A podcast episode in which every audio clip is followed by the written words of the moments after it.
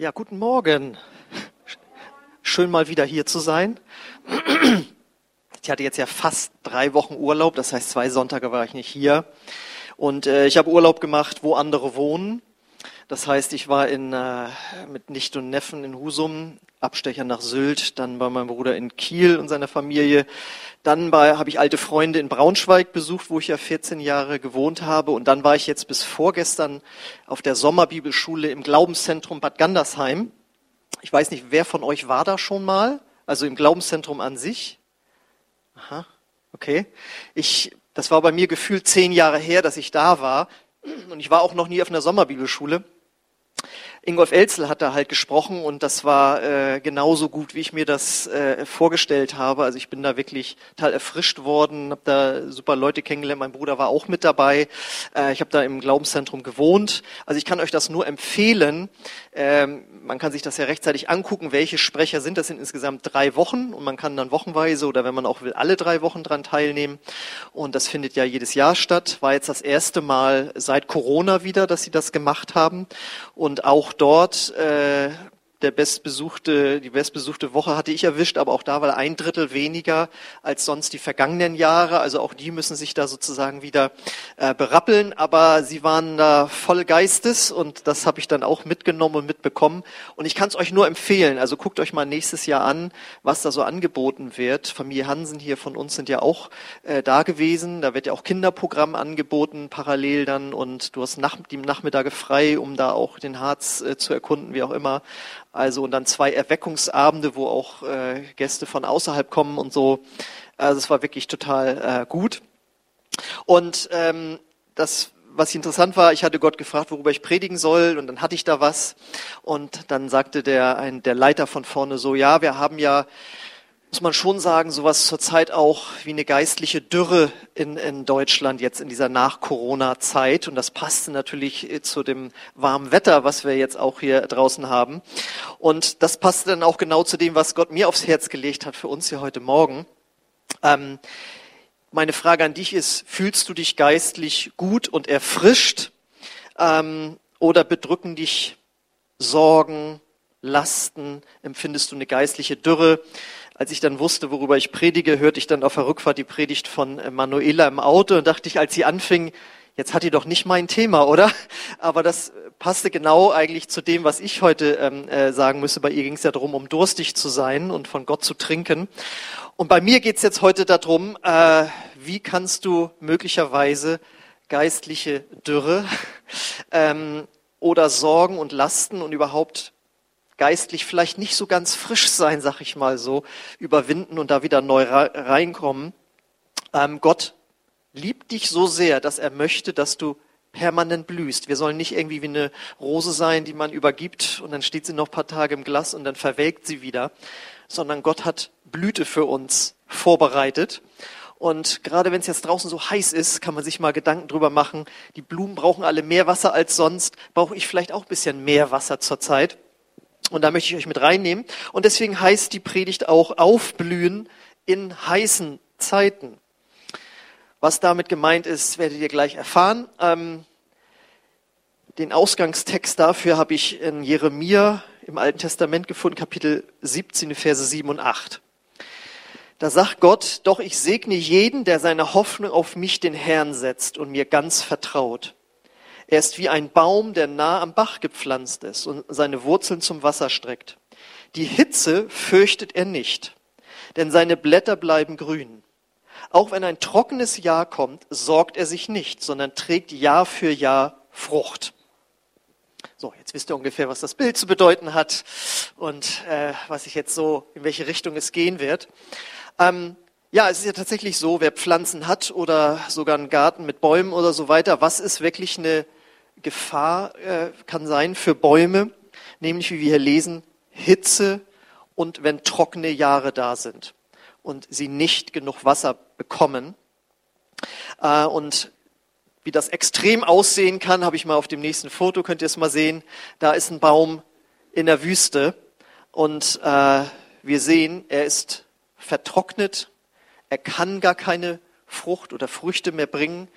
Und ich glaube auch nicht, dass man diesem Baum noch irgendwie eine lange Zukunft äh, voraussagen würde. Das kann sein, das kann einem Baum passieren, wenn er in der Dürre, in der Hitze äh, sich aufhalten muss. Und jetzt ist das Ganze natürlich hier heute keine Biologiestunde, sondern es geht darum, was hat das für uns Menschen oder auch Christen äh, zu bedeuten? Was möchte Gott uns mit diesem Gleichnis im Grunde genommen sagen? Da gucken wir äh, jetzt genauer rein. Was sind denn Gefahren für Menschen, wenn wir jetzt auch mal von dieser Hitze kommen? Auch im Leben eines Menschen, eines Christenmenschen, kann es heiß werden.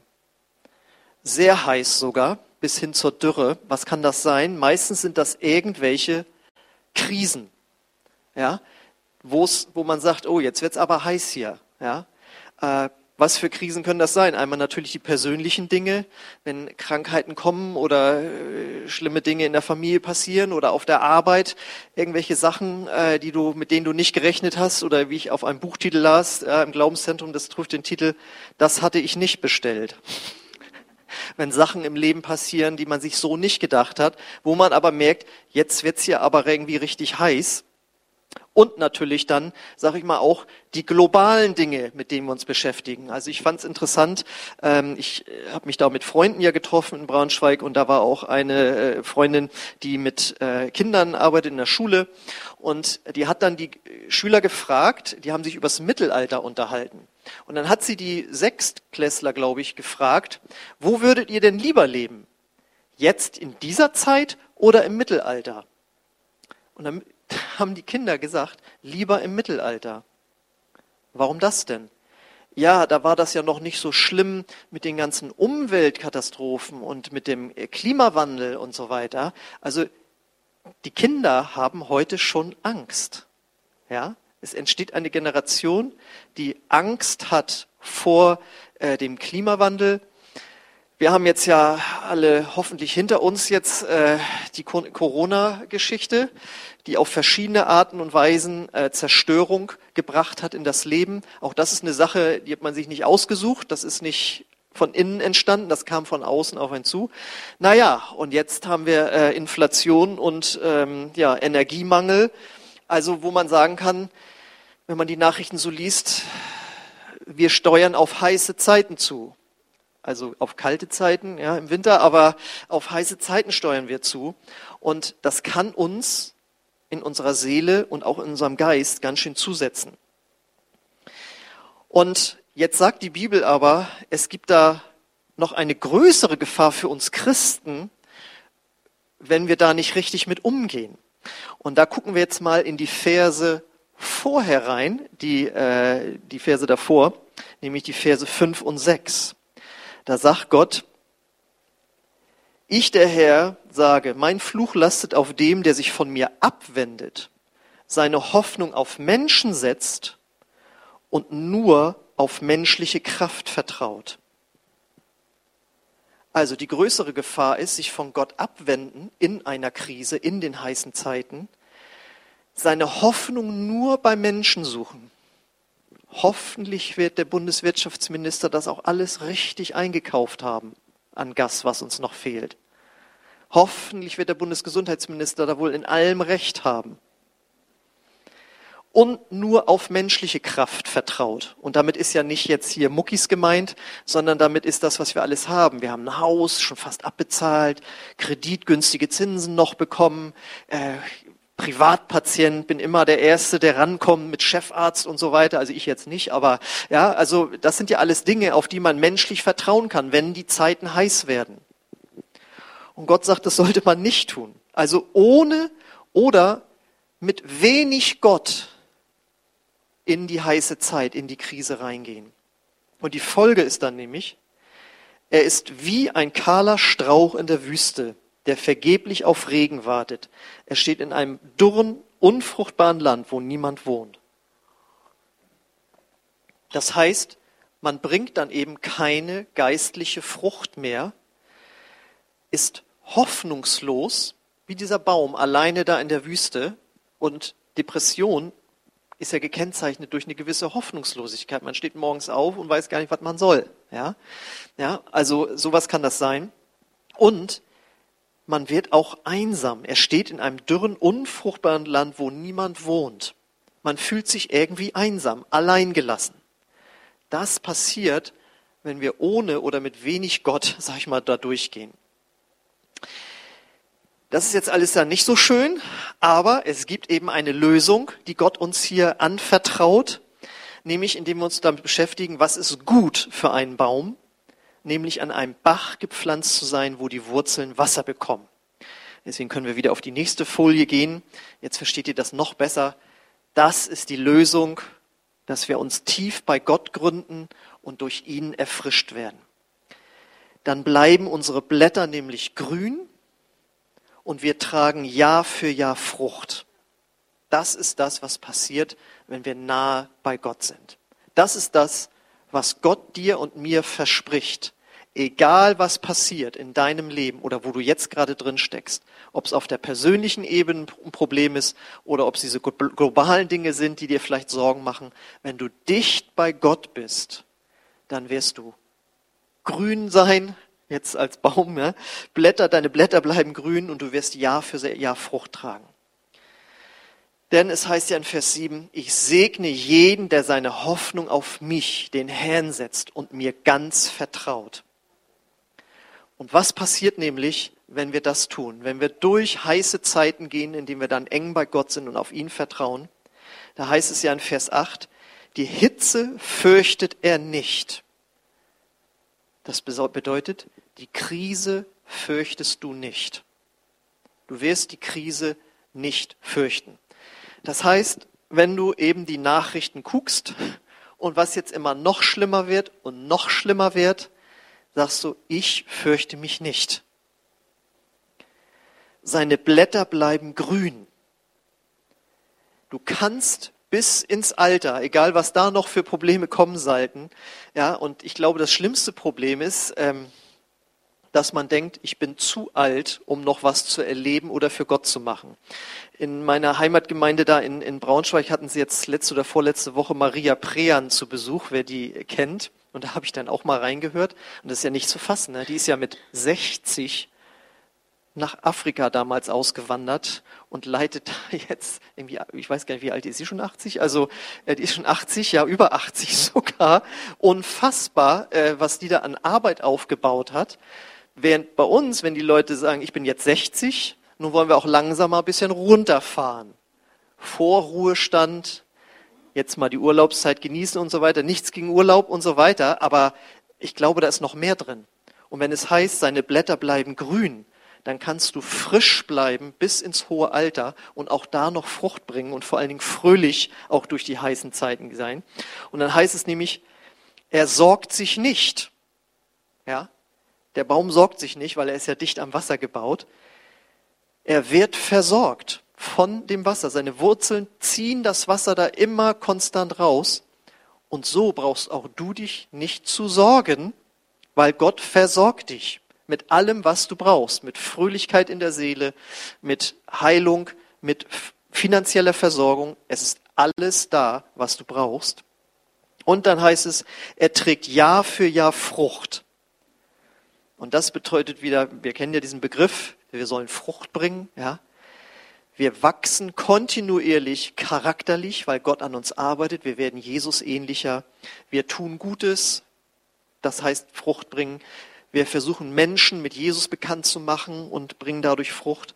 Und wir bringen Frucht, indem wir an seiner Gemeinde mitbauen. Denn die Bibel, das ist eine extra Predigt, die ich ja schon mal gehalten habe, sagt ja, dass wir uns in einer Gemeinde pflanzen sollen. Das ist ein wesentlicher Faktor, um das zu erleben. Heute geht es um die persönliche Pflanzung in Gott. Aber um diese volle Frucht zu bringen, ist es wichtig, dass man in eine Gemeinde fest eingepflanzt wird und dort auch eben Frucht bringen kann für die Gemeinde. Äh, wer den Text jetzt genauer anguckt, das ist ja im Alten Testament geschrieben und äh, wenn es darum geht, dass er sagt, ja, wer von mir weggeht, der ist verflucht und so weiter, wir, die wir zu Jesus gehören, haben ja grundsätzlich mal die Entscheidung getroffen, dass wir bei Gott sein wollen. Das bedeutet, wir sind grundsätzlich mit Gott verbunden. Also es ist nicht, dass wir mal raus sind, dann sind wir wieder bei Gott und weg, mal nicht.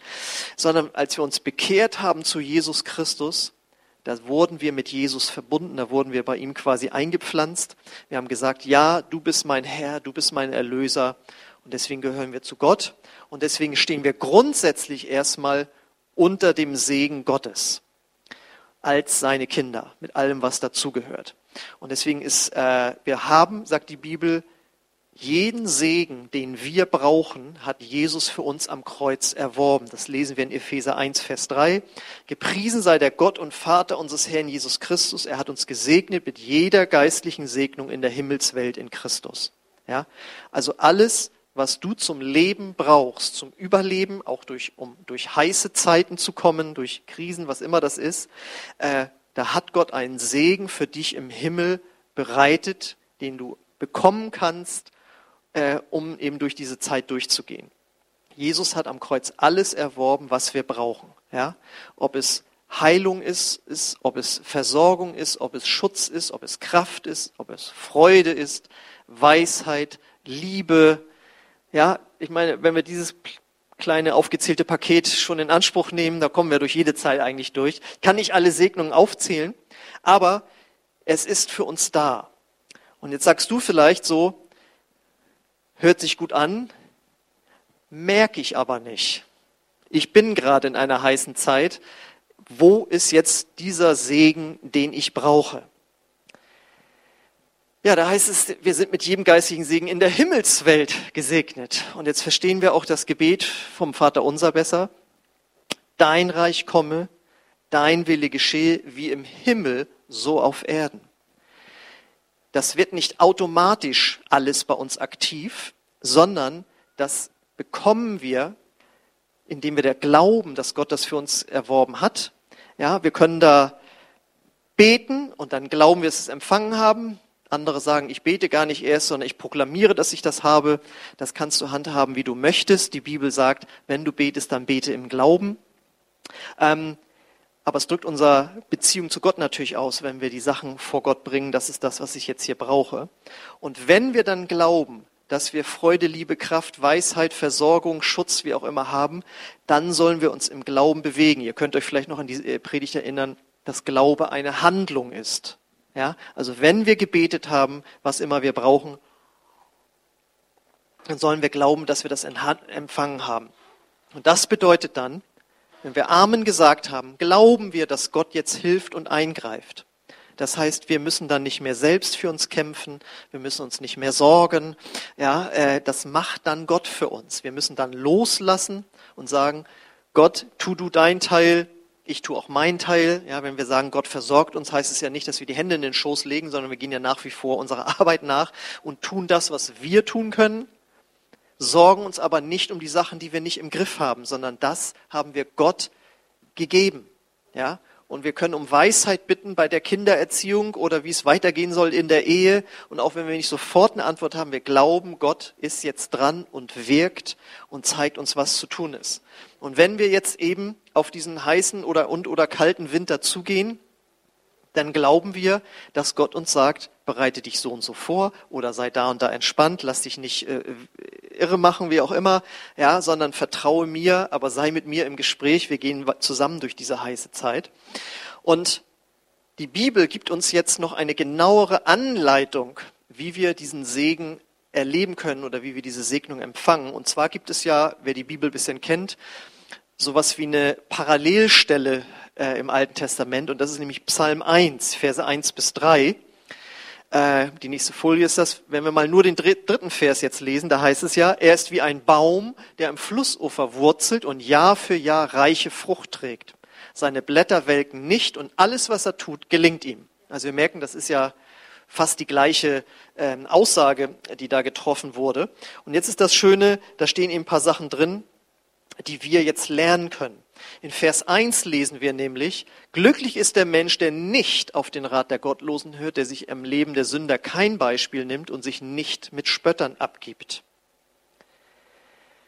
Das bedeutet, wenn wir diesen Segen Gottes ausleben wollen, den er uns, den Jesus uns erworben hat, dann bedeutet das aber auch, dass wir uns von bestimmten Dingen, oder hier in diesem Fall werden Menschen aufgezählt, eben äh, fernhalten. Das kann bedeuten, dass du hier in diesem Fall jetzt ganz speziell nicht mehr so viel Kontakt hast mit Menschen, die dich runterziehen und deine Angst vielleicht noch zusätzlich befeuern oder die dich sowieso zu schlechten Haltungen irgendwie äh, hinbringen. Das kann das hier speziell einmal bedeuten. Das kann aber auch bedeuten, dass du dir bestimmte Sachen im Fernsehen oder in Nachrichten eben oder in den Medien gar nicht mehr anguckst. Denn dort werden ja ganz viele Ratschläge gegeben, was jetzt zu tun ist, nämlich sich zu fürchten. Ja? Und sagst du, nee, das will ich mir gar nicht mehr anhören, weil das zieht mich nur runter aus dem Segen Gottes im Grunde genommen raus. Weil wenn Gott sagt, fürchte dich nicht und die Medien sagen, fürchte dich, ja, da musst du dich ja jetzt entscheiden, wem du jetzt mehr glaubst. Und da kann es für den einen oder anderen drein sein, sich da ähm, äh, zu trennen. Ähm, das heißt, sich vom bösen Einfluss im Grunde genommen abwenden.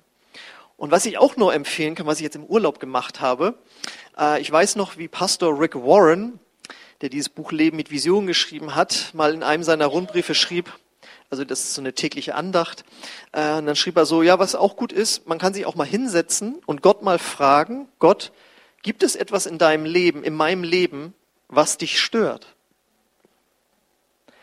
Und das ist eine interessante Übung, wenn man sagt, ich möchte mal Gottes Stimme hören. Und dann hat er mir jetzt, der Urlaub ist mal eine gute Gelegenheit, das zu tun.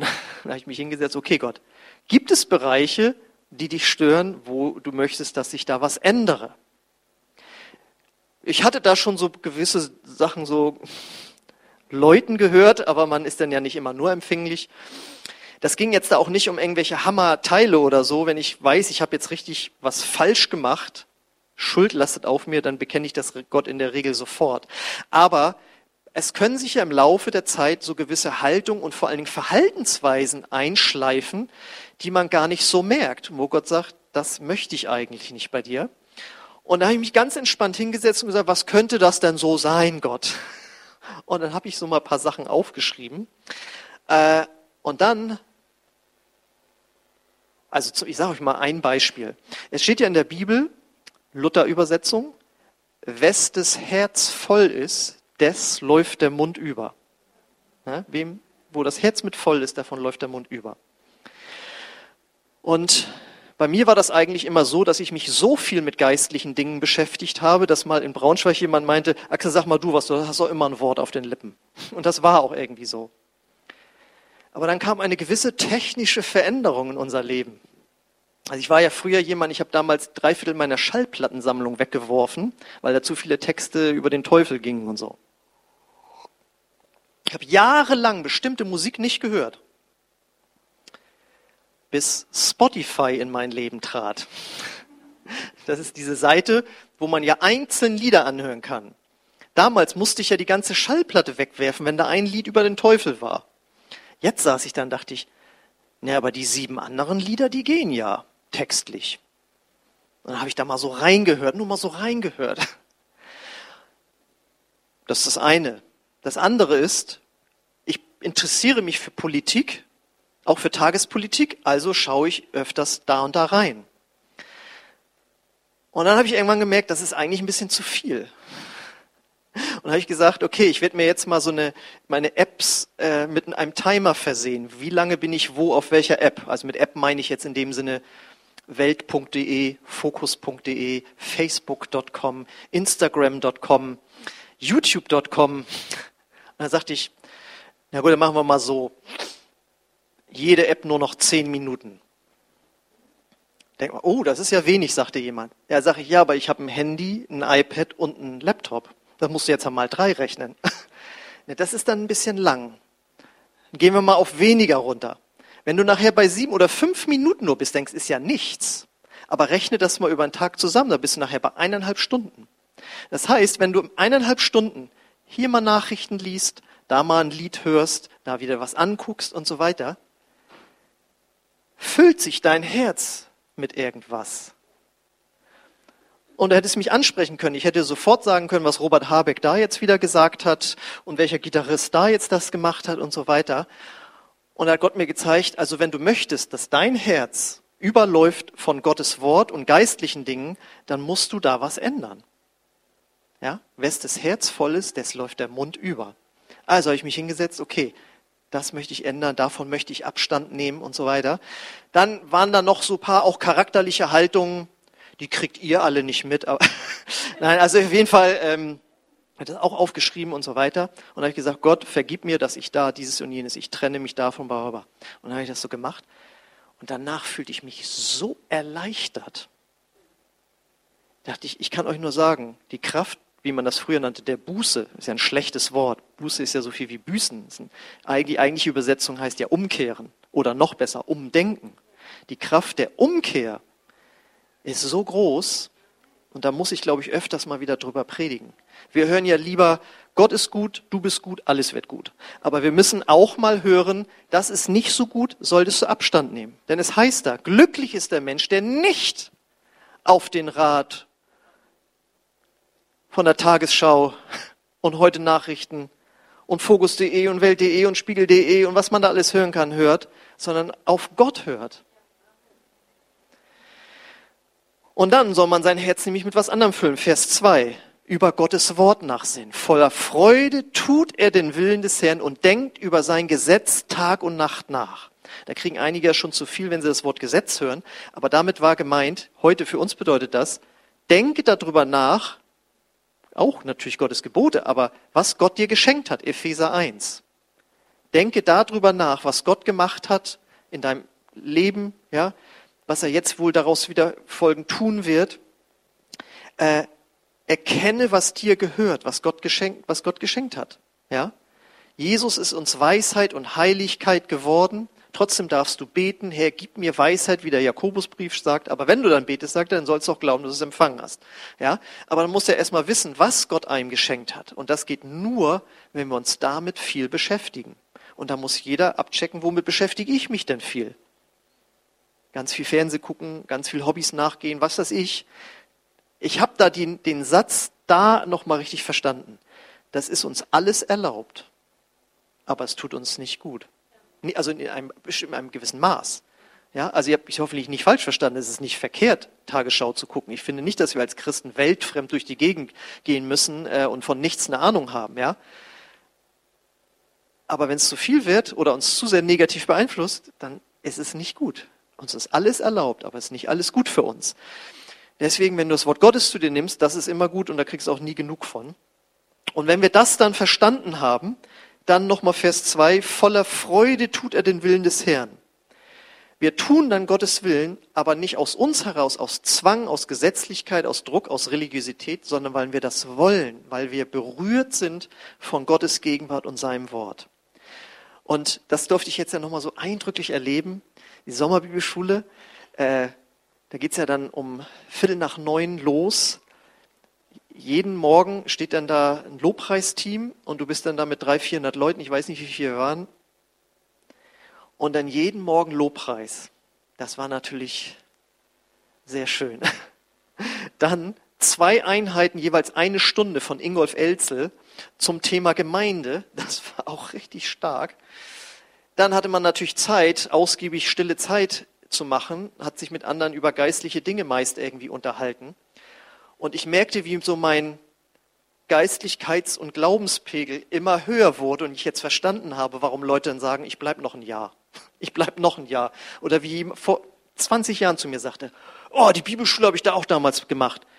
Da bist du ja immer im Geist. Das ist ja das schönste Leben überhaupt. Ne? Und es ist einfach so, ich merkte, als ich dann da wiederkam, es fiel mir so viel leichter, noch leicht, also zu spontan zu beten, nicht, ja, ich habe nachher stille Zeit, dann mache ich das dann, sondern für alles immer spontan irgendwie zu beten. Man ist irgendwie, man kommt auf einen anderen Level, ja, und dann äh, tust du den Willen Gottes viel erfrischter. Es, es, es fließt dann alles viel einfacher, ne? Also Lobpreis und äh, Zungenreden, du hast alles irgendwie holst du viel einfacher aus der Tasche. Ihr wisst ja, man muss immer einen geistlichen Flachmann in der Tasche haben, hat Andreas Hermann mal gesagt. Immer so, aber nicht Alkohol, sondern hier Heiligen Geist und so. Ne? Genau. Und wenn wir das dann machen, dann kommen wir wieder zu Vers 3, dann schließt sich der Kreis der Predigt, dann sind wir wie ein Baum, der am Flussufer wurzelt und Jahr für Jahr reiche Frucht trägt. Seine Blätter welken nicht und alles, was er tut, gelingt ihm. Und das ist doch das, was wir möchten, oder? So möchten wir doch sein, oder? Genau. Dann lass uns die anderen Verse auch beachten. Also klar ist, bei Gott blühst du auf. Aber dann musst du auch nah an ihn ran. Bei Gott wirst du gut durch die heißen Zeiten durchkommen, aber dann wurzel dich ganz tief in ihm. Und dann äh, ist doch klar, wenn wir alle so drauf sind, dann kommen die heißen Zeiten, persönlich oder eben äh, irgendwie global, wie auch immer. Da gehen wir gegrünt und alle Zeit fröhlich irgendwie durch. Amen. Ja. Gut, das Lobpreisteam darf nach vorne kommen und ich möchte gerne jetzt für euch beten. Genau, einige stehen automatisch auf. Das ist sehr gut. Ja, und Vater, wir danken dir jetzt, dass dein Wort die Wahrheit ist und dass das nicht nur geschrieben steht, sondern dass das erlebbar ist. Ich danke dir, Heiliger Geist, dass du Realität bist.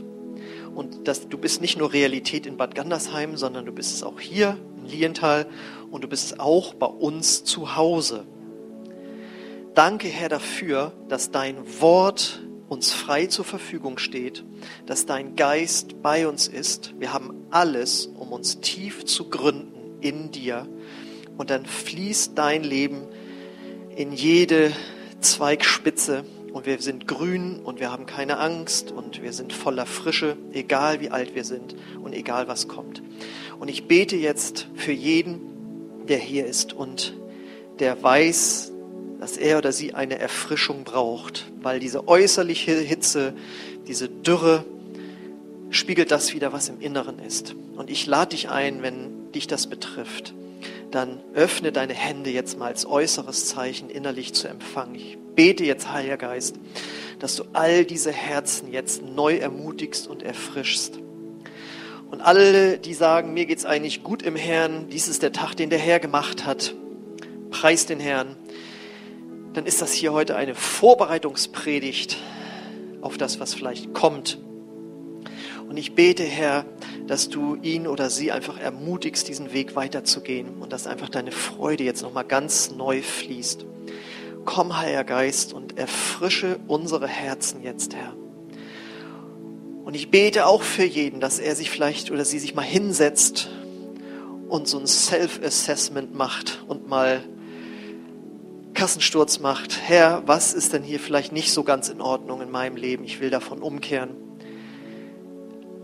Ich bete, dass du auch hier redest, dort, wo das notwendig ist. Ich bete, dass du eine neue Sehnsucht danach in unser Herz legst, Zeit mit dir zu verbringen, dass du einen Hunger nach deinem Wort schenkst. All das, was wir letzte Woche von Manuela gehört haben, soll jetzt nochmal verstärkt werden, Herr. Und ich danke dir, Herr, dass wir mit dir durch heiße Zeiten gehen können, dass wir sogar aufblühen in dieser Zeit, Herr. Danke für deine Kraft, Herr. Halleluja. Die Bibel sagt, lasst euch erfüllen, indem ihr in geistlichen Liedern redet und singt, sprecht. Ich lade dich ein, lass uns gemeinsam anfangen, in neuen Sprachen zu beten und uns neu erfüllen lassen mit dem Heiligen Geist. Komm, Heiliger Geist, mehr erfüllen Fülle uns, Herr. Fließe durch uns mit neuer Frische und Freude. Komm mit deinem Frieden ganz neu. Und ich komme an gegen alle Ängste und Sorgen, die da sind vor persönlichen oder internationalen Situationen. Ich komme an dagegen und ich sage, du sollst frei hier aus diesem Gottesdienst wieder rausgehen oder auch frei, wenn du zu Hause zuguckst und merken, weil ich zu Gott gekommen bin in einen Gottesdienst, bin ich wieder frei geworden davon. Ich kann es nicht erklären. Die Lage hat sich ja nicht geändert, weder zu Hause noch in den Medien. Aber ich habe eine andere Sicht. Es ist Freude da. Danke, Heiliger Geist, dass du das jetzt tust und dass du das als Angeld auch schenkst. Und das kannst du jeden Tag haben, wenn du in meine Nähe kommst. Danke, Vater. Danke, Vater, dass dein Wort wirksam ist und dass dein Geist wirkt. In dem Namen Jesus. Halleluja. Halleluja. Halleluja.